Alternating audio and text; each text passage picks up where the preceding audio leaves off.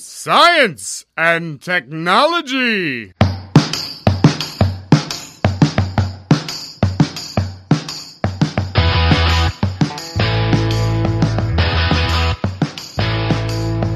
Estamos on com mais um Ciencião hoje para falar um pouquinho sobre rádio e seus amantes. Eu sou Pedro Altreto e vou citar Milor Fernandes, antes dos Spaces e antes dessa modinha que tá agora dos programas de áudio. O homem é um animal que adora tantas novidades, inclui eu que também adoro uma novidade, que se o rádio fosse inventado depois da televisão, haveria uma correria a esse maravilhoso aparelho completamente sem imagem. Eu sou Célio Angolini e hoje eu tô em alta frequência. Vamos ver se aqui com esse episódio a gente abaixa um pouquinho.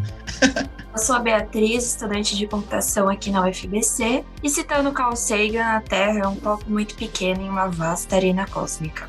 Eu sou o Rafael Cândido, estudante de bacharelado em Ciência e Tecnologia da UFABC. E como o assunto é rádio, estamos no ar. Estamos no ar. E bom dia, boa tarde ou boa noite, independente do horário que você estiver ouvindo. Seja bem-vindo ao Ciencion, um programa que foca na partícula elementar da ciência, ou seja, o pesquisador coloca ele no centro do podcast. Hoje a gente recebe com muito prazer aqui alguém que vai ser habituê aqui desse programa, o professor Marconi de Arruda Pereira, que vai falar sobre o rádio e o radioamadorismo. O professor Marconi possui graduação em Ciência da Computação pela Universidade Federal de Viçosa em 2002, mestrado em Informática pela Pontifícia Universidade Católica PUC do Rio de Janeiro em 2004 e doutorado em Engenharia Elétrica pela Universidade Federal de Minas Gerais em 2012. Atualmente é professora adjunto da Universidade Federal de São João del Rei. Tem experiência na área de ciência da computação com ênfase em metodologia e técnicas de computação, atuando principalmente nos seguintes temas: algoritmos evolucionários, mineração de dados, otimização multiobjetivo e banco de dados geográficos. E aí, Marconi, tudo bem? Tudo ótimo, Pedro. Prazer estar contigo aqui, com vocês todos, batendo papo hoje. Prazer imenso ter você aqui. É, o Marconi, a gente sempre faz a primeira parte do programa que a gente quer conhecer um pouquinho você, certo? Primeira pergunta que não quer calar: você chama Marconi por causa do rádio ou não? Não tem nada a ver. Pois é, você sabe que essa pergunta já me fizeram e a bem da verdade eu não sei responder, porque isso foi uma coisa da minha mãe, minha mãe já faleceu e eu era meio, quando criança, muito tímido. E eu não, falava, não conversava muito assim sobre essas coisas que meu pai, é uma bobagem, né? E meu pai ia falar, isso é pra sua mãe, enfim, agora o, segredo foi-se, né? Mas eu acho que sim, eu acho que tem a ver com o meu xará famoso, né? O Léo Marconi, tem tudo a ver com o assunto hoje. E, mas eu acho que é isso, eu realmente não sei. Pô, todo plano. E da onde que você é, Marconi, originalmente? Eu sou de Teixeiras, uma cidade do interior de Minas Gerais. A vizinha mais famosa é Viçosa, tá do lado de Viçosa. Foi lá que eu estudei, né? Eu estudei, depois fui para Viçosa para fazer o segundo grau e fui fazer a graduação. Hein? E você é formado em ciência da computação, né? Isso. Quando você era mais jovem, você sempre quis seguir essa área ou não? É, quando eu era criança, eu queria ser piloto de caça. Aí depois eu quis ser motorista de trator. Aí depois eu fiquei com uma idade mais, mais razoável e falei assim, não, acho melhor mexer com computação, com computadores, né? Naquela época que os videogames chamam a atenção, e ali eu comecei a ver, poxa, eu acho que meu caminho vai ser por aqui. Gostava de física, gostava de matemática, e essa área das ciências dados, principalmente a computação, né? Eu já estava explodindo na década de 90, por aí, né? Então eu me encantei por isso por ali entrei. Ah, bacana. É, você teve alguma influência para seguir essa área de ciência da computação? Porque é difícil, né? Eu acho que você é o primeiro da família formado em ciência da computação. É, você sabe que é engraçado isso, porque nessa época as pessoas saíam da matemática, né? Os matemáticos trabalhando com dinheiro também. Mas é mais a parte da matemática. E eu tenho um tio que ele começou, foi um dos primeiros alunos da ciência da computação, na época chamava informática, lá de Viçosa, da segunda turma, eu acho. E aí a gente conversava e tal, ele falava da, como as coisas funcionavam. Eu falei, poxa, legal isso aí, eu quero fazer isso aí também. E ele é um pouquinho mais velho que eu, deve ter 10 anos, talvez, 11 anos a mais. Uma das primeiras turmas, né? Mas, de fato, é, os primeiros alunos né, de informática era era mais da matemática, né? Nascido da matemática. Pelo menos aqui na região, né? Sosa, Preto, nossos vizinhos. Bacana. Só para incluir o Rafael Cândido, eu queria que escutar do Marconi, do Rafael, como que nasceu a paixão pelo radioamadorismo? Que a gente vai falar daqui a pouco. Bom, para mim começou pelo rádio, né? Meu pai, amante do rádio, a gente acordava de manhã para ir para a escola, ele já acordava a família com o radinho dele, ouvindo lá as rádios de São Paulo, as rádios do Rio, aí começava com as notícias. Depois a propagação não ajudava muito, pulava para rádios locais, né, para a gente saber as notícias locais. Engraçado que eu mantenho esse hábito, né? Eu sempre acordo naquele, naquela vontade de ouvir aquela notícia impactante que aconteceu durante a madrugada, durante a noite. Será que meu time venceu? Será que alguém, sei lá, alguma guerra explodiu, alguém morreu, alguém nasceu nessa madrugada. Eu, já, eu conservo esse hábito né, de começar já vendo as notícias para ver o que aconteceu durante a noite, durante a madrugada, se alguém passou mal, enfim essas coisas que a gente é acordado assustado. Foi aí que eu comecei a paixão pelo rádio, né? Aí depois fui para a rádio escuta, né? Ouvindo rádio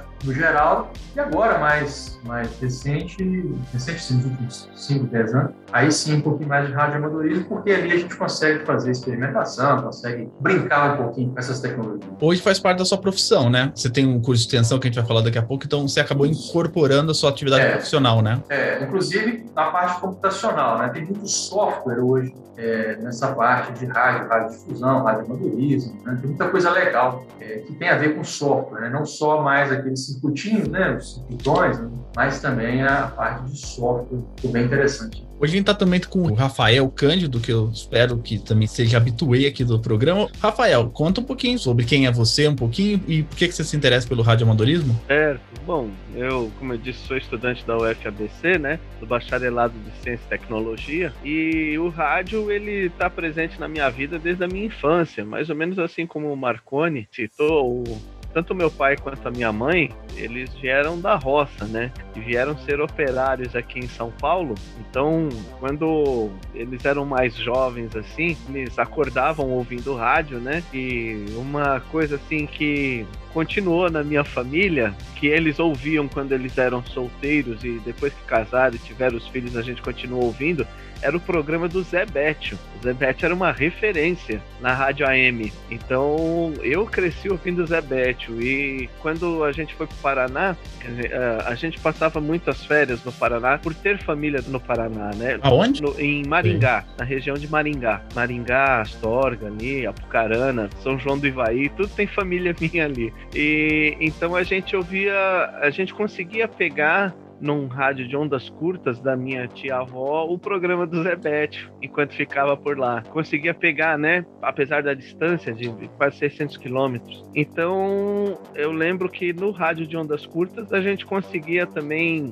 ouvir, estando no Paraná, a gente conseguia pegar a rádio da Argentina, do Paraguai, eu achava aquilo máximo. Né? Puxa, como pega longe esse rádio. E continuei com o costume de ouvir rádio, gosto muito mais do rádio do que de televisão. E depois que fiquei mais velho, eu consegui comprar, né, meu próprio aparelho de rádio de ondas curtas e é o que eu gosto de ouvir, principalmente de madrugada, né, porque a, a recepção do sinal é melhor e eu sou meio notívago, então eu faço serviço de casa à noite de, de limpar, lavar louça, lavar roupa, essas coisas, e ouvindo rádio. Demais. Né? Vamos falar então um pouco da paixão pelo rádio, né? Antes do Clubhouse, do Green Room, do Space, do Twitter que tá fazendo sucesso, as pessoas se interessavam muito ou se interessam muito por áudio. A gente vai ouvir tudo isso e mais um pouquinho depois da vinheta do Ciencion.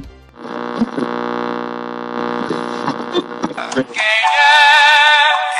É o Zé Bétio. Por alguém de Coringão.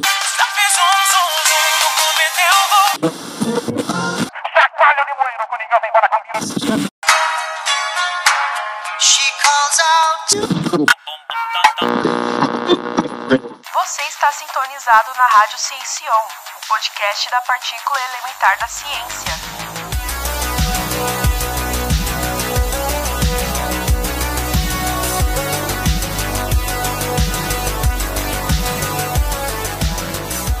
Marconi, para começando então o assunto, explica para gente o que, que, são ondas de rádio e quais frequências e comprimentos de onda que fazem parte dessa radiação. É, essa parte de o que é uma onda de rádio, né? Quer dizer, uma onda eletromagnética, né? Semelhante aí a, a luz e outras mais. E no nosso foco aqui, né, do rádio amadorismo, da do rádio em geral, a gente começa lá com as frequências lá de 500 kHz, né, aquelas rádios AM, depois vem subindo a frequência. E no rádio amadorismo, a gente vai desde esse comecinho, né, das ondas curtas, um pouquinho mais ali das, das frequências de rádio AM, começa lá em ondas de 180 metros, até lá na casa dos gigahertz. Espectro, a gente aproveita bastante, existem várias faixas do espectro das ondas de, de rádio eletromagnéticas que são usadas na radiodifusão, em particular no, no radioamadorismo. Né? E aí, para cada frequência dessa, para cada faixa do espectro, a gente usa para alguma coisa. Se eu quero falar longe, né, quero fazer comunicação com outros continentes, eu falo em ondas curtas. Se eu quero comunicação com maior qualidade, eu trabalho é, na banda dos dois metros, semelhante aí o que o serviço de emergência, polícia, bombeiros, etc., utiliza. Então, assim, o espectro é todo dividido, né? isso é regulamentado pela, aqui no Brasil pela Anatel, e a gente, é, a gente Brasil, né, no Brasil costuma acompanhar o que se faz nos outros países, até para ter harmonia né, de quais frequências são utilizadas, os aparelhos. Né? Você veja que nessa frequência passa por isso aí a rede Wi-Fi, né, o sinal de Wi-Fi, então tem que haver harmonia entre isso, de tal maneira eu não ligar meu rádio e cair a internet do meu vizinho, ou atrapalhar o controle remoto do, da minha família entrar dentro de casa, no, portão eletrônico, etc. Tudo isso é bem dividido, a Anatel faz esse trabalho, e depende do qual uso, né, para que eu quero. Quero falar perto, quero falar longe, se eu quero falar via satélite, então tudo isso é bem dividido, bem regulamentado aí no Brasil pela ANAT. Em termos de conteúdo, tem assim uma diferença meio de conteúdo entre ondas curtas e ondas longas, vocês chamam de ondas longas? Tem costumeiramente? Com relação ao conteúdo, a gente separa o seguinte: fonia, palavra, e aí tem os modos digitais, que são computadores falando com computadores, é, tem outras coisas, tipo rádio pacote, onde se passa informações, por exemplo. Aqui na UFSJ a gente tem um aparelhinho bastante simples que ele emite ondas para falar o seguinte: ó, nós estamos nessa localização emitindo um sinal com essa potência. Quem recebeu? Aí as pessoas recebem falam assim: ó, eu recebi aqui, fala onde está e com qual potência. Isso fica registrado no sisteminha, chama Whisper esse tipo de coisa. Então é só para você ter ideia, isso é usado para analisar a propagação. Como é que fica a propagação? Como bem disse o Rafael, é, a propagação ela muda. Durante o dia, de manhã cedinho, você consegue, por exemplo, ouvir uma rádio de um lugar. Aí de tarde já passa a não ouvir, você ouve de um outro lugar. E à noite aquilo se restabelece. Né? Então, com o passar das horas, determinadas faixas ficam boas para você transmitir, seja voz, seja dado. Com o passar das horas, aquilo ali vai mudando. Isso tem uma dinâmica. É, Marconi, eu queria saber quem foi o primeiro ou primeira, né, a criar um, um, emissor controlável dessas ondas e se seria fácil construir um dispositivo desse em casa, por exemplo. Essa pergunta é excelente todo mundo acredita, né? A invenção do rádio ao meu, meu xará famoso italiano lá, o Guglielmo Marconi. Mas o Marconi, ele trabalhou muito na parte de telegrafia, né? De telégrafo, na verdade. Ele trabalhava na emissão de ondas de telégrafo. E temos aqui um brasileiro, o padre Roberto Landon de Moura, bastante conhecido no, na comunidade do radioamadorismo, que se dedicou a fazer transmissão de voz. Então ele foi o precursor, isso documentado, da transmissão de voz. A primeira chamada, né, ou seja, a primeira chamada de rádio, né, a primeira emissão de onda de rádio, onde se tem registro, foi, foi realizada pelo padre Lando de Moura. E com relação à complexidade, na época do padre Landel, isso que é fantástico, veja que provavelmente pouca gente deve ter ouvido falar dele, né, e já ouviu falar do Marconi. O padre Landel, ele estava numa situação, né, há muito tempo atrás, construía todos os componentes sozinho, etc. Hoje a gente tem acesso aos componentes de maneira razoavelmente fácil. Né? Então, a construção desse tipo de, transmissor Padre Landel usou, fez uso lá na primeira transmissão dele, as primeiras transmissões, é razoavelmente simples de fazer. Inclusive, a gente tenta reproduzir, é, faz parte do nosso escopo aqui no projeto de extensão, levar isso para as escolas. Como é que eu faço para gerar o meu primeiro transmissor? E está na nossa aqui fila de bolar aqui um, esquema simples para fazer um, um, transmissor de MP3. A gente faz isso no carro. Houve uma época que a gente tinha lá o transmissor de MP3 para que o carro sintonizasse a onda de rádio do MP3. Depois isso ficou meio obsoleto. Hoje a maioria dos rádios já faz conexão via Bluetooth com maior qualidade, né, sem termo de qualidade, então isso acabou ficando meio passado. Mas uns 10 anos atrás, 5 anos atrás, isso ainda era bastante é, famoso. Mas é razoavelmente simples de se fazer. Né? E hoje, com acesso à internet, né, a gente tem como pegar elementos e reproduzir com razoável facilidade. Você sabe que quando eu fazia licenciatura, né, em física, eu interpretei o padre Landel, né? Escrevi até um texto, né? Como ele era um. Ah, é? Morreu amargurado. Ele morreu amargurado por não ter sido lembrado, né? Sobre as contribuições que ele deu pro rádio. E conversei com o Nelson Studart esse tempo atrás, para ver se alguém tava fazendo a história do nosso querido Landel. Mas dizem que por hora não. Diz que é muito confuso esse negócio da se ele fez ou não, que ele fez ou não. Algumas coisas são documentadas, né? Sim, tem muita coisa documentada, tem patentes, etc. Mas, fato assim, eu até estava procurando um livro, uma biografia, uma boa biografia dele, vi algumas para comprar, não muitas. É, tem um documentário no YouTube feito pelo TV Senado, bastante Ah. interessante. Depois, se quiser dar um Google aí na, no YouTube, aí, TV Senado, Padre Landel de Moura. Tem um museu lá no Sul, né? Eu não sei se é em Porto Alegre, enfim, lá no Rio Grande do Sul, falando sobre a vida, a obra dele. E fala sobre essas coisas, mostram essas documentações, né? Da patente que ele tem de 1904, né? Que é patenteada essa questão da, da transmissão de voz. Faz até uma comparação interessante dessa do, do Marconi com Padre Landel, né? Que Marconi ele focou muito no telégrafo, né? que era a tecnologia que existia, né? Usava-se o código Morse, o código Morse é bem mais antigo que o rádio. Então veio o telégrafo que usava as linhas férreas ali para né, fazer a transmissão do telégrafo, e aí ele queria um telégrafo wireless, né? E aí o Marconi focou nisso. O Padre Landel já queria uma coisa da, de voz. Inclusive nesse documentário da TV Senado fala sobre essa diferença. O Padre Landel provavelmente inspirado pelo telefone que já existia também com fio, falou, Poxa, será que eu não consigo fazer uma transmissão de voz, um telefone, Wi-Fi, um celular? Né? E o- a ideia do rádio dele era o embrião do celular gente Só uma nota antes de eu fazer a pergunta. Eu moro a uma hora a pé da onde o padre Landel fez a sua primeira transmissão, o Largo de Santana, aqui na zona norte de São Paulo. Sempre passo por lá, agora não, né? Porque estou isolado, mas sempre passava por lá. Mas como você ficou sabendo? Tem algum ponto avisando isso lá ou foi por estudo? Foi por estudo, porque lá não, não encontrei nenhuma placa, nenhuma referência. Ah, então. estudando, e inclusive tem um livro muito bom sobre o, o padre Roberto Landel de Moura na biblioteca da UFABC. Eu não vou lembrar agora o título, mas eu já li. Era um estudo da vida dele, uma biografia. Então, tá vendo só? Bom, agora eu gostaria de fazer a seguinte vendo, Landel? Você não- pergunta, não né? foi esquecido, rádio, não. né? Com o advento da internet e tudo, a possibilidade de você ouvir rádio via web, para que o rádio tem sido mais utilizado e quais os tipos que existem de rádio? Porque a gente normalmente conhece o AM e o FM, né? E qual que é a diferença do AM e do FM para o rádio amador?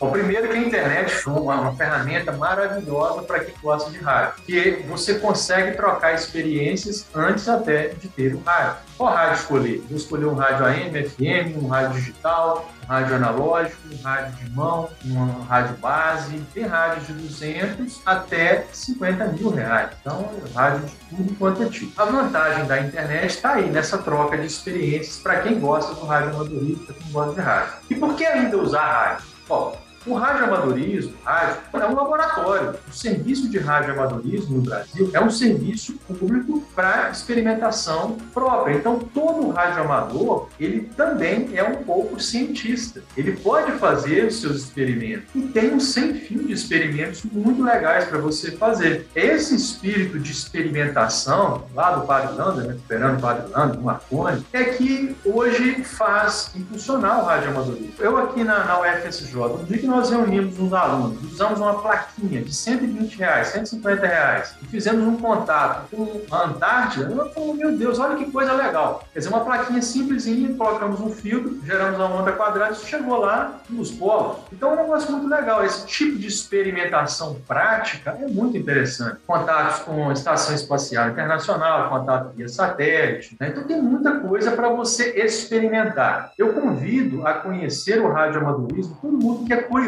Todo ser humano é curioso.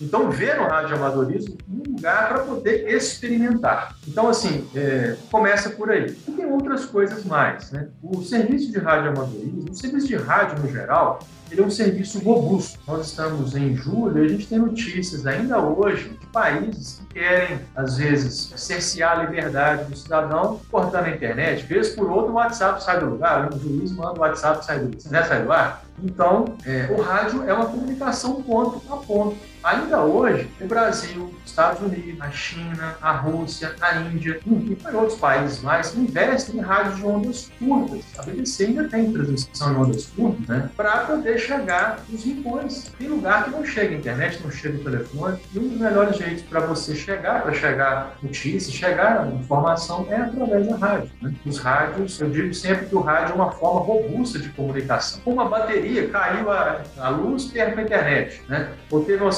qualquer, perto a internet. Com uma, bateria, eu estou com o rádio ligado, pronto nada me interrompe, nada atrapalha a minha recepção. Note que os serviços de emergência, bombeiro, polícia, etc., já falei, sempre usam esse tipo de comunicação. É resiliente, né? É a prova de, de descarga atmosférica, de apagão.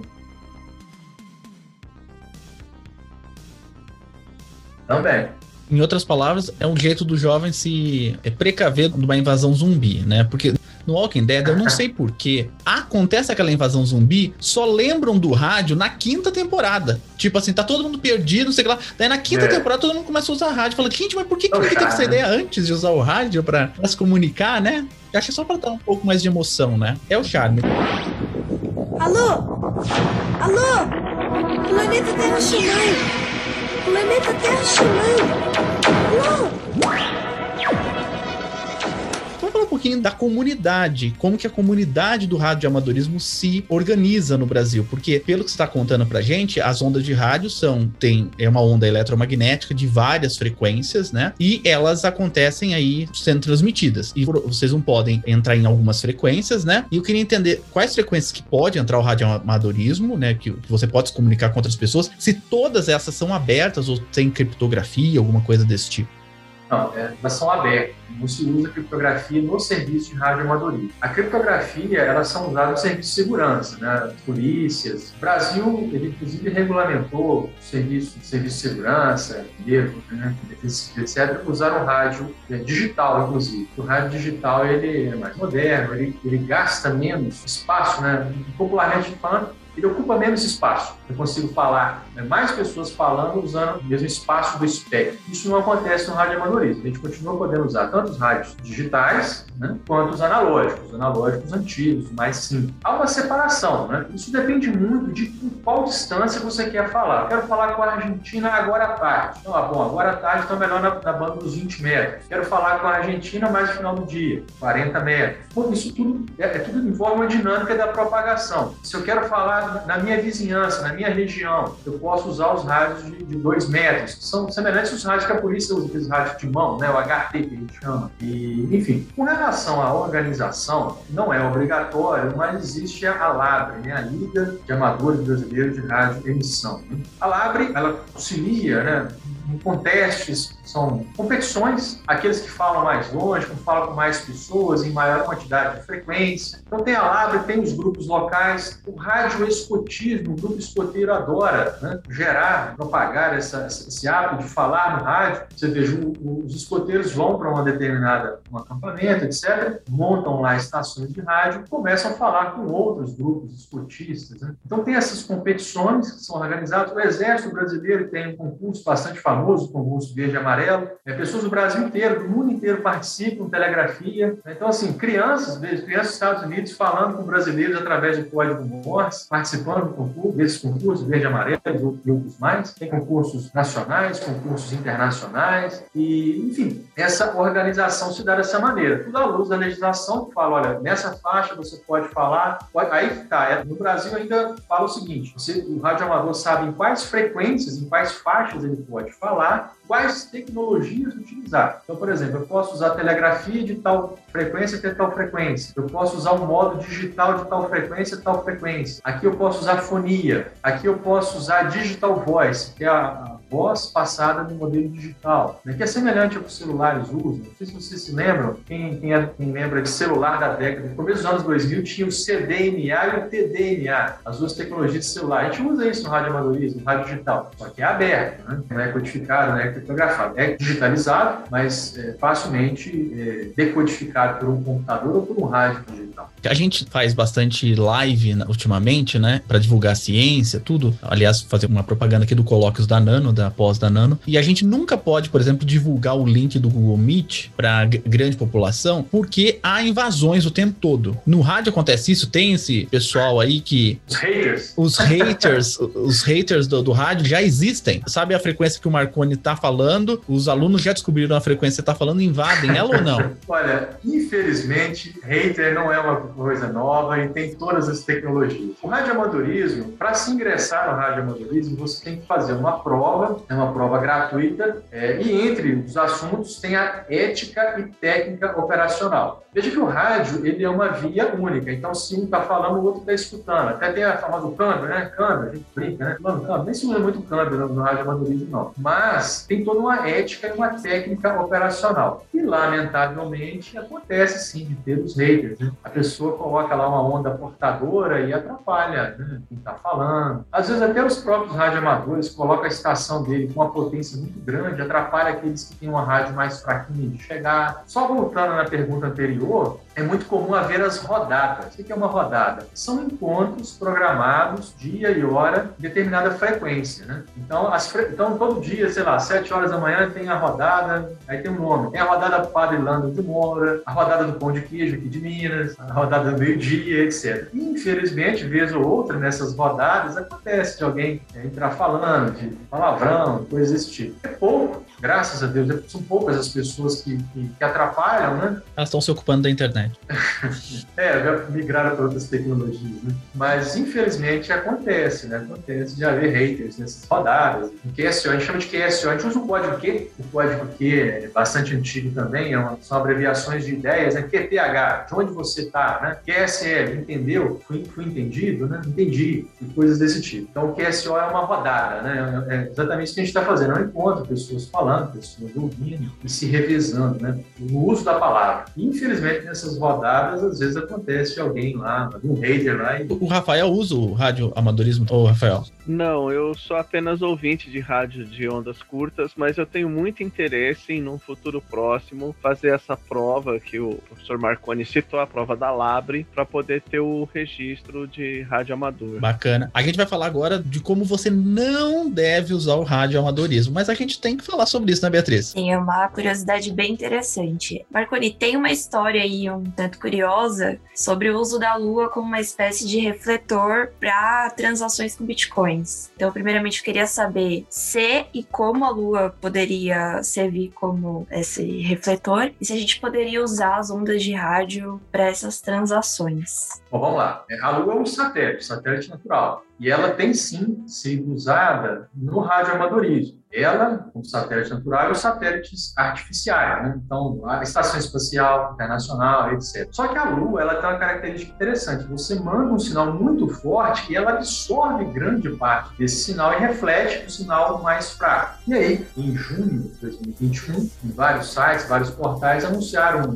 as pessoas dizendo que fizeram uma transação usando Bitcoin é através da Lua, né? Mandaram um sinal para a Lua, etc. Alguém recebeu lá e concluiu-se uma, uma, transação é, via Bitcoin. Bom, no primeiro momento as pessoas, né, até os radioamadores ficaram interessados, etc. Só que aí várias dúvidas começaram a surgir. A primeira é que as pessoas aqui no Brasil que usam desse serviço são chamadas de radioamadores. Aliás, o nome espanhol é até mais interessante, rádio aficionado, pessoas que amam rádio. Por quê? Porque não se pode usar esse serviço como uma coisa para fins comerciais, ou envolva transações. Então, fazer transações em bitcoins nas frequências do rádio amadorismo, em princípio, seria ilegal. Gerou-se, inclusive, um debate, né? a Liga, né? a LAB, que é quem representa os radioamadores, junto a organismos internacionais, a IAR, que é a organismo internacional, junto à Anatel, pediu esclarecimentos junto à Anatel e etc., para falar o seguinte, olha, se isso aconteceu, não devia ter acontecido. Mas outros radioamadores mais experientes, acostumados com reflexão lunar, pegaram e falaram o seguinte, olha, peraí, isso não é razoável. É, o que se reflete da Lua é muito pouco para eu poder decodificar uma transação de Bitcoin. Assim, tudo bem que não é lá, eu não preciso de uma banda larga enorme para fazer uma transação de Bitcoin, mas o que se consegue através de reflexão lunar não parece ser possível através da Lua. Provavelmente, se essas pessoas de fato fizeram a transação de Bitcoin usando rádios dentro da frequência do rádio amadorismo, isso provavelmente se deu através de um satélite artificial. Aí sim é razoável ter acontecido. Quem quiser saber um pouco mais sobre isso, eu aconselho a buscar o QTC da ECRA. O que é QTC? QTC também é um código, código Q, são recados. ECRA é Escola de Rádio Amadorismo de Campina Grande. Então é qtc.ecra.com clube com Bimudo. Quem quiser saber mais sobre essas transações, do nosso amigo lá, o Alisson, Alisson Cavalcante, é quem, quem cuida do QTC, do, da ECRA, tem várias informações sobre isso, inclusive mostrando os cálculos que foram realizados, o porquê disso não ser é, possível e em circunstâncias seriam possíveis, etc. Bacana, vai estar na ficha desse episódio, então você pode clicar lá e ir direto para o site do QTC da ECRA. Rambo, aqui é Murdoch. Que bom que esteja vivo. Onde você está? Tudo bem? Dê a sua posição que vamos buscá-lo. Murdoch. Você vai ver quando eu voltar. Marconi, aproveitando um pouco a pergunta da Beatriz, é, como que funciona para as ondas de rádio chegarem a distâncias maiores? Por exemplo, se eu for fazer uma comunicação daqui lá na China, né? A gente sabe que a Terra não é plana, ela é esférica. Essas ondas de rádio, como é que acontece? Elas atravessam o núcleo da Terra? Como é que funciona isso para Excelente pergunta, Sérgio. É via reflexão. As ondas batem na camada da ionosfera e vão refletindo, né? Vão, vão chicoteando, né? Como as pessoas costumam falar no popular, através do globo terrestre. Aliás, o colega é, Roland, que é quem fez os cálculos lá para contestar essa, essa situação da inviabilidade de fazer transação via Bitcoin através de Lua, ele também tem lá algumas reflexões sobre isso, inclusive com medições do tanto que a onda caminha para sair da China para chegar aqui no meu rádio, exatamente mostrando o quanto ela vai refletindo, né? ela, ela, percorre uma distância muito maior do que a distância que nós percorreríamos se a gente fosse para a China de bicicleta ou de avião que fosse mais razoável. Né? Mas enfim, a onda percorre uma distância muito maior batendo no solo, batendo depois na, na ionosfera e refletindo. Né? Essa é uma forma, através das ondas de rádio, que a gente ouvir rádio ondas curtas. Tem também via satélite. Eu, por exemplo, consigo falar com Guiana, com Colômbia, com um rádio HT, um rádio de mão de 5 watts, usando satélite. A gente tem satélites que fazem reflexão de, de sinal de, de, de onda. A, a, ISS faz isso, Estação Espacial Internacional faz isso, e eu consigo falar no Rio de Janeiro, consigo falar na Guiana, quer dizer, centenas de quilômetros de distância aqui, um rádio super simples. Ela vai lá em cima no satélite, a onda é refletida aqui para baixo. Então, seriam basicamente essas duas formas que um rádio amador usa para poder fazer contato a longas distâncias. Tem um programa aí de muito longa distância, né, Rafael? É, tem. Eu até queria fazer essa pergunta também, que é o seguinte: a Estação Espacial Internacional, eu sei que faz transmissões de rádio também. Como que funciona isso? É como se fosse uma estação? O que, que é transmitido? o que, é captado da Estação Espacial Internacional? É, a ISS e vários outros satélites, né, de satélite, elas normalmente elas fazem dois, tem dois tipos de transmissão. Elas transmitem sinal de telemetria, ela fala sobre ela, estou aqui, a distância, enfim, sinais de telemetria sobre ela tem satélites de imagem, é possível capturar desses satélites de imagem essas informações. Satélites meteorológicos, dá para a gente capturar imagens de meteorológicas, né? muito usado nos Estados Unidos, usa muito isso, com estações razoavelmente simples. Né? E muito se usa também dentro dessas frequências de radioamadorismo. Para quê? Para que os radioamadores se tornem parceiros dessas equipes. Né? O Brasil lançou recentemente um satélite, o Amazon, e a primeira pessoa a receber não foi o INPE, foi lançado pelo INPE, mas uma das primeiras pessoas a receber o sinal não foi o INPE, foi um radioamador vizinho aqui de Minas Gerais, né? o Rolo, que eu comentei anteriormente. Então, esse tipo de situação, o Federal de Santa Catarina lançou um satélite, o Floripa Sat, eles contam com os radioamadores para receber e reportar essas informações. Né? Olha, eu estou capturando aqui as informações do seu satélite, sinal de temperatura, etc, etc, para poder verificar a operação do satélite, se está ou não está é, ok. E tem mais outras coisas que são comemorativas. Por exemplo, a Estação Espacial Internacional ela faz, ela promove a questão de se popularizar o radioamadorismo. Então, ela faz comunicação com escolas. Uma escola pode se candidatar, escola normalmente segundo grau, primeiro grau, pode se candidatar a fazer contato com a estação. Então, as crianças se revezam lá para fazer fazem pergunta para astronautas, pessoas de fato que estão em órbita. É, elas fazem vídeo, imagens, então elas mandam um sinal é, de áudio, você captura isso aqui no seu rádio, decodifica através de um programa, através de um celular, aquilo vira uma imagem, né? Imagens comemorativas, né? Sei lá, tantos anos do programa especial, uma personalidade, uma pessoa que foi relevante, que faleceu, uma data comemorativa qualquer. Então, com frequência, a Estação Espacial e outros programas, né, que tem a ver com satélite, eles fazem essa interface, eles procuram é, interagir com radioamadores, que são pessoas espalhadas pelo globo ali, que estão ali a fim de ver, de ouvir, de participar desse programa espacial, de programas de pesquisa, como ela, o Floripa Site, etc. Quantas vezes a estação espacial passa em cima da gente? Olha, ela dá a volta no globo a cada 90 minutos, aproximadamente. Então são várias vezes. Ah, e você sabe o horário que ela tá ou você fica lá esperando? A gente tem aplicativo de celular e sites para poder fazer esse rastreamento, tanto da estação espacial quanto de outros satélites. Então, se você quer ouvir um satélite meteorológico, você pode se programar, inclusive para pegar a melhor posição, porque às vezes ele passa muito no horizonte, às vezes ele passa mais em cima, para posicionar a antena. Então, assim, você normalmente se você posiciona a antena direcional, você consegue pegar o sinal com maior uma qualidade. Você falou na pré-entrevista que parece que tem algumas certificações que são dadas, né? Ah, sim, sim. É, os diplomas, né? Então, aquelas pessoas que ouviram aquele sinal da estação podem submeter aquela foto que recebeu e conseguir um diploma. Mas isso é uma prática muito antiga, Pedro. Isso é lá da, da ondas curtas. Lá na década de 60, de 70, as pessoas eram encorajadas a se ouvissem aquele sinal de rádio, mandar uma carta para a rádio. A rádio saberia aonde ela chegou. Então a pessoa falava: Olha, eu recebi, eu estou aqui na cidade tal, no interior de Minas, no interior de São Paulo, eu ouvi a rádio de vocês, tal horário,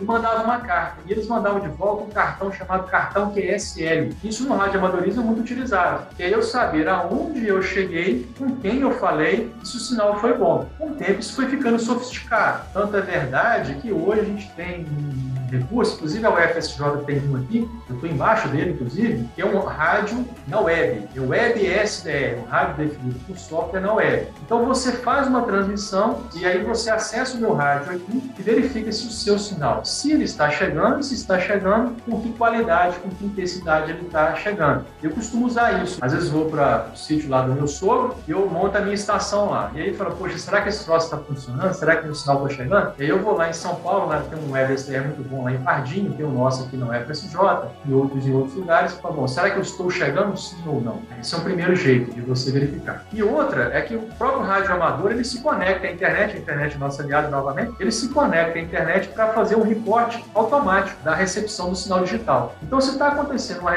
uma transmissão digital, se meu rádio está recebendo, meu computador decodifica e já avisa via internet e ele chegou, chegou muito sinal, chegou muita intensidade. Pelo que eu estou entendendo, então, o rádio amadorismo é um grande laboratório é, de ciência, né? E já que é um grande laboratório, imagino que tem grandes cientistas ou grandes pesquisadores nessa área. O que, que propicia uma recepção melhor do sinal? É só potência? Tem que colocar palha de aço em cima da antena?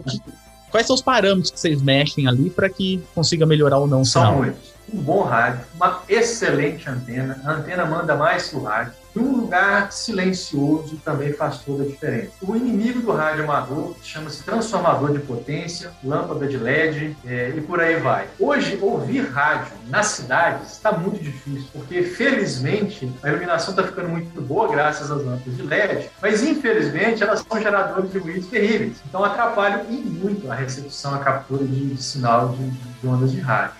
As lâmpadas LED emitem sinal ou elas absorvem o sinal elas do rádio? Elas emitem interferência, elas, eles emitem sinal que gera interferência, gera muito ruído, gera muito ruído. Imagina você tentar, você está no meio de um show, aí seu amigo, sua amiga, seu namorado, namorado está do outro lado ali tentando falar contigo. Todo mundo gritando na música, não dá para ouvir, não dá para ouvir. É mais ou menos isso que acontece. As lâmpadas LED emitem muito sinal de radiofrequência que gera interferência, resolve-se com É possível resolver com fio, mas mesmo assim acaba ficando um desafio. Então, a antena boa, um bom rádio e um local silencioso.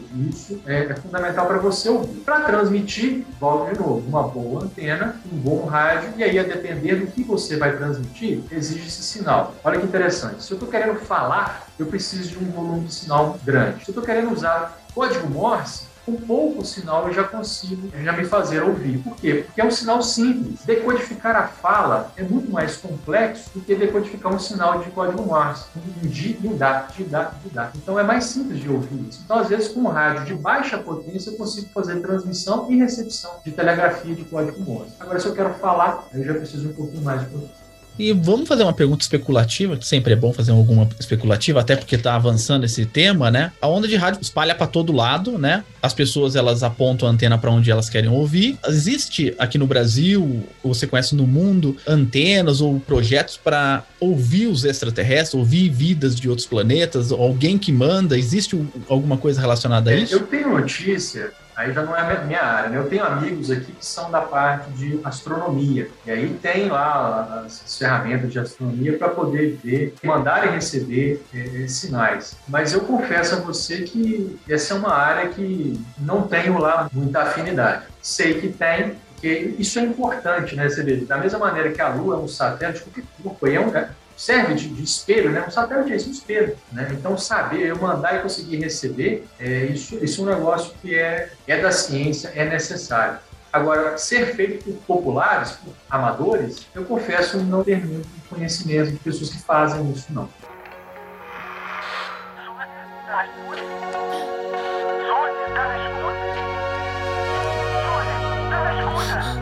Aqui é a Suzy, tô na escuta. Suzy! Dustinzinho! Onde você tava? Ai, olha, me desculpa, eu, eu tava muito ocupado. Tentando salvar o mundo dos russos e dos monstros. é claro que tava. Pede a droga do número logo pra ela. Quem é essa? Ah, ah, ah não era. Ah, eu não sei, na verdade, eu acho que era só interferência, então vamos mudar de frequência pra 14.158. Entendido, trocando frequência. Aguarde. Professor Marconi, você tem um projeto de extensão bem bacana, né, sobre esse tema do rádio. É, você podia falar um pouquinho pra gente sobre ele? Claro, a ideia, é um prazer, inclusive, agradecer a oportunidade para falar dele aqui. Essa ideia nossa não é nossa, ela não é original nossa, foi importada de São Paulo, de Poá, professor Jardel, que leva o radioamadorismo nas escolas, principalmente para ensinar o código Morse, a telegrafia. Né? Então, a ideia nossa é levar esses conhecimentos que são acessíveis, qualquer pessoa consegue, pode experimentar, conhecer, aprender, né, se tornar um pequeno cientista através do radioamadorismo. Nosso projeto visa levar, então, para as escolas conhecimentos sobre satélites, como capturar, como transmitir, é, ondas de rádio no geral, como receber, ondas curtas. Se eu estou querendo ouvir uma FM, qual vai ser o tipo de antena, AM, como vai ser, é, ensinar a telegrafia, o código Morse, já falei, principalmente para os mais novos, a partir dos 10 anos de idade, a criança já pode se tornar um radioamador licenciado. E a gente tem casos de crianças que se envolvem com radioamadorismo. Estados Unidos, aqui no Brasil, o Projeto Jardel e outros mais ao redor do país, né, para ensinar sobre isso, para a criançada se envolver com isso, né, para poder mexer, poder montar os seus próprios experimentos. Eu disse a vocês no começo, a gente tem uma estação whisper, ela é montada com uma plaquinha Raspberry Pi, não sei se vocês já ouviram falar, se vocês já ouviram falar, é uma plaquinha que visa popularizar o uso de computadores de baixo custo. Raspberry Pi é excelente para emular videogames antigos, o Atari, Super Nintendo, dá para fazer emuladores ali bem legais com a Raspberry Pi, dá para gerar um rádio. Quer dizer, um pequeno rádio de baixíssima potência. Veja, eu gero um sinal cuja potência é da ordem de grandeza do sinal de um Bluetooth. Eu consigo chegar lá nos polos com esse sinal de rádio. E as pessoas viram e falam: peraí, o meu Bluetooth, eu não consigo atravessar a minha casa, meu celular fica na cozinha, eu vou no quarto, o Bluetooth já cai. Como é que você chega lá? É um tipo de onda diferente. Eu uso, uso ondas curtas. O Bluetooth usa uma frequência diferente. O foco dele é qualidade de sinal etc. Então, são coisas desse tipo que a gente tenta levar para as escolas, né? ensino fundamental e ensino médio. Nós temos um site, o fsj.edu.br barra PY4 CAP. PY4CAP é o nosso indicativo. Todo rádio amador ele tem um indicativo. Todo mundo que tá, ouve uma rádio deve perceber o seguinte: quando está chegando na hora cheia, 3 horas da tarde, 4 horas da tarde, meio-dia, naquela hora redonda, a rádio fala ZYC, 4 não sei o que, fulano FM. Eu também tenho um indicativo. O meu Marconi é PY4CN. A UFSJ tem um indicativo, PY4CAP. Então esse é o nosso indicativo, o nosso código. No planeta inteiro, a pessoa consegue, dado esse indicativo, saber quem é que está falando. site de novo, qual é? ufsj.edu.br barra PY4CAP, PY4K. Esse é o nosso site. Nós temos também uma conta no Instagram, instagram.com barra PY4 CAP e um canal no YouTube recém-inaugurado, onde a gente está colocando aí os primeiros vídeos dos nossos experimentos, a gente tem que, que povoá-lo mais. A pandemia está nos limitando, infelizmente, mas é, a ideia é povoar com esses nossos experimentos, dar um pouquinho mais de detalhe do que a gente faz, o que as pessoas podem fazer através aí do, do radioamadorismo. Ah, Marconi, bacana, muito prazer mesmo ouvir sobre o rádio, te receber aqui hoje. E como de costume, né, a gente já está chegando no finalzinho do, do, nosso programa, a gente pede para o convidado deixar uma mensagem para quem está nos ouvindo, quem se interessou pelo assunto e quiser estudar um pouquinho mais. Ok. É, eu que agradeço o trabalho fantástico que o Ciência vem fazendo, uma honra estar aqui com vocês, ver participar, espero voltar mais, participar mais frequentemente. Eu queria deixar a mensagem do seguinte, é, vamos tentar difundir essas possibilidades de hobby, esses hobbies que, que edificam é, efetivamente, né? O radioamadorismo, ele é uma forma da pessoa se tornar um cientista, né? É uma grande comunidade, o radioamadorismo é incentivado a acolher os novos radioamadores, as novas radioamadoras, é, a poder trocar experiências, a ensinar, a experimentar. A gente está vivendo uma época de negacionismo, né, de coisas que não são razoáveis. E o radioamadorismo é um excelente ponto para que as pessoas coloquem ali a criatividade para fluir, comecem a experimentar. E depois que eu me tornei radioamador, eu comecei a entender melhor, a ter mais coragem de dar manutenção no controle remoto do meu portão eletrônico, mexer no meu aparelho de micro-ondas, aquelas aquelas pequenos concertos que as pessoas são chamadas a fazer para poder, enfim, viver. Quer dizer, a pessoa às vezes não sabe como é que funciona um chuveiro elétrico, né? Dizer, a gente empregar mais nesse tipo de coisa, né? De poder conhecer melhor essa realidade que permeia e tem muita coisa legal. Isso aqui é, é viciante. Quem entrar no rádio amadorismo dificilmente vai conseguir parar. Tem muita coisa para todos os gostos. Uma coisa que eu preciso falar é que assim, não é necessariamente ficar batendo papo, né? O rádio amadorismo não é ficar batendo papo. Às vezes você faz contato via computador. Então, até para os mais tímidos, tem muito espaço para poder é, trabalhar. Quem tiver dúvida, quiser saber um pouco mais, é só, nos, entrar em contato. Meu e-mail é marconi, M-A-R-C-O-N-I, arroba ufsj.edu.br e o e-mail do nosso projeto é py4cap, arroba ufsj.edu.br. Podem mandar e-mail, podem entrar em contato, vai ser um prazer tirar dúvidas, orientar. Muito obrigado.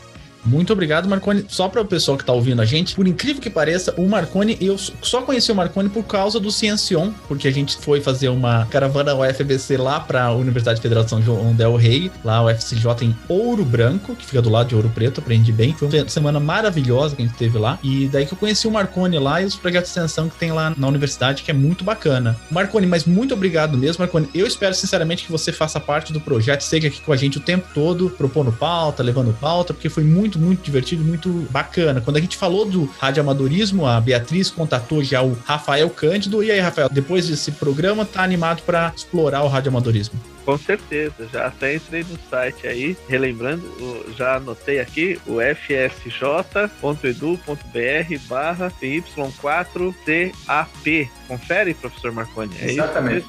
Para entrar no clima, é Papa Yankee 4, Charlie Alpha Papa. Isso, é exatamente, exatamente. Tudo minúsculo, viu? Eu tentei colocar maiúsculas, não foi. Tudo minúsculo. É, tudo minúsculo. Ah, inclusive é o seguinte, eu falei de antenas, quem mora em apartamento, poxa, mas eu moro em apartamento. Tem rádio amadorismo de apartamento também, tá? Tem muita coisa para fazer, inclusive com satélite. Fale com o seu síndico, coloque lá no. A lei de antenas permite isso, inclusive. Aliás, isso não se pode abrir. Mas tem formas mais pacíficas de resolver a questão. Eu moro no último andar, então tô tranquilo, o telhado ah, é meu. Tranquilo, né? Terraço, então, maravilha.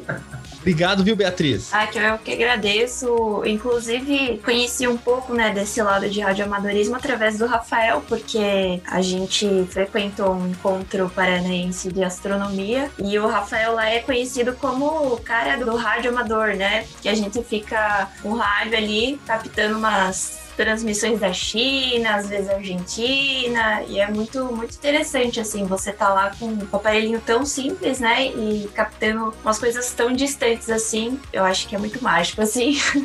É mágico mesmo. Mano. Quando você faz as coisas que eu. Eu me tornei físico, pelo menos, é, foi quando eu comecei a brincar de. Principalmente com aqueles experimentos de química, né? A gente começa a brincar com aquilo e a gente acaba se apaixonando, né? Me tornei computeiro, né? Pra fazer computação por causa de um videogame, aquele videogamezinho que vinha, que era um tecladinho que você ligava e vinha com um negócio pra você programar. E daí, com quatro ou cinco comandinhos, eu acabava criando coisas assim meio loucas, meio fantásticas. Assim. É bem bacana. E a gente tá na época até de discutir, né? Você que tá escutando a gente, o direito ao reparo que está sendo discutido na União Europeia, uh, talvez chegue aqui, né? Que todo aparelho ele deve ser possível de ser consertado por você mesmo. Esse é um direito que está sendo discutido agora. Uh, obrigado, viu, Célio? Eu que agradeço, é um prazer aí receber um iPhone, ouvir sobre o rádio. Já tinha ouvido falar sobre radioamadorismo, mas nunca com tantos detalhes. Foi muito bom, muito bacana. E muito obrigado a você que está ouvindo o Ciencion. Não esquece de seguir a gente lá nas redes sociais. Se você não segue, por que, que você não segue? Eu não sei por que, que você não segue. A gente manda mensagem lá para seguir. Segue a gente lá no YouTube, no Twitter, no Instagram, no Facebook, se tem alguém lá no Facebook, no Facebook também. E a gente também tá no TikTok, obviamente, aquela maravilhosa rede social que também é bastante viciante. A qualquer momento a gente volta. Até mais. Tchau.